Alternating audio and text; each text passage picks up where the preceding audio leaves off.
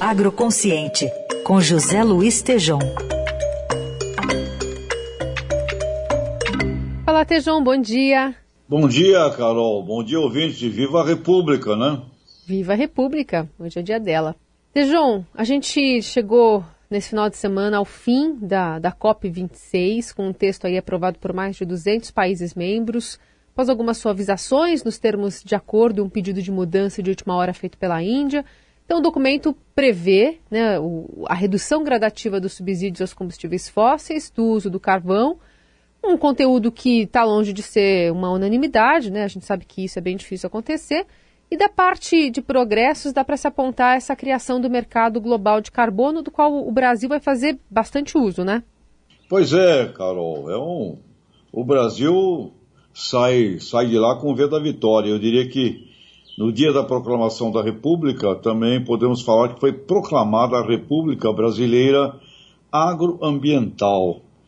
Carol, recebi do Nilson Leitão, presidente do Instituto Pensar Água, que está lá em Glasgow, me mandou a seguinte mensagem. O Brasil fez a maior conquista da COP, porque escrevemos o texto que criou o mercado de carbono global. O Japão apresentou esse texto e articulamos a sua aprovação como líderes de, da negociação. Portanto, esse aspecto e tudo que o Brasil tem, não é, Carol, de condições com relação ao que o mundo deseja, é um momento muito especial mesmo, como muitos especialistas têm afirmado.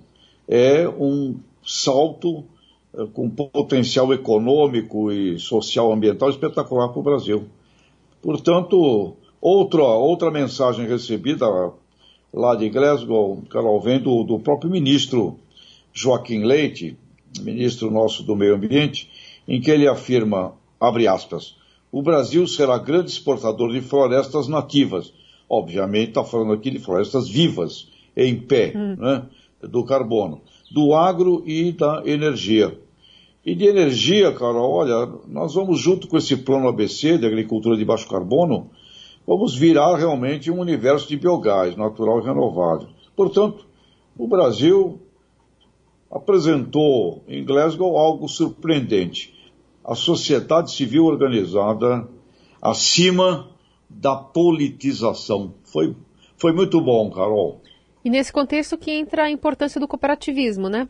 Verdade, Carol. As cooperativas têm uma importância gigantesca no mundo, porque precisa realizar, né? Hum. Precisa fazer acontecer. E as cooperativas envolvem no planeta Terra 1 bilhão e 200 milhões de pessoas, e no Brasil, diretamente, 15 milhões, indiretamente, uns 45 milhões de, de brasileiros. Portanto, as cooperativas se posicionaram também totalmente eh, em acordo com esse desenvolvimento eh, do clima e com a legislação e a regra, etc. Portanto, ótimas notícias, apesar de que nada está pronto, não é, Carol? Mas o mundo é assim mesmo. É um início muito importante e muito positivo para o Brasil, Carol. É. É, eu queria te ouvir também sobre isso, né? O Brasil ele chegou lá muito fragilizado em relação a, a, sua presença, ao que diz, ao que faz em relação ao que diz, né? Por exemplo, o próprio ministro Joaquim Leite fala sobre eh, a importância das florestas quando saem números do INPE sobre aumento de desmatamento em outubro. Como é que fica essa credibilidade do país na execução desses compromissos agora, Tejon? Pois é, eu vejo que a República venceu. a República venceu.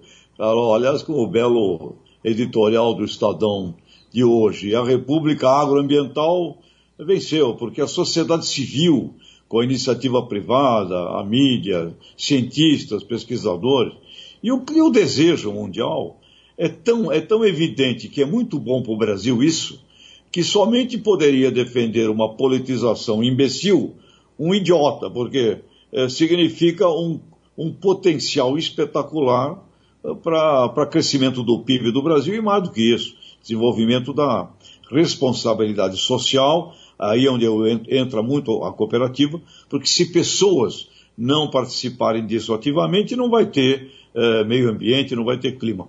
Então, é uma, é, uma, é uma vitória da realidade, é uma vitória da reunião de muitos atores que jamais se reuniram, como acontecido nessa COP26, E uma coisa assim, é muito óbvio que é bom para o Brasil, portanto, fica até difícil negacionistas uh, terem argumentos contraditórios, porque é muito bom para o país.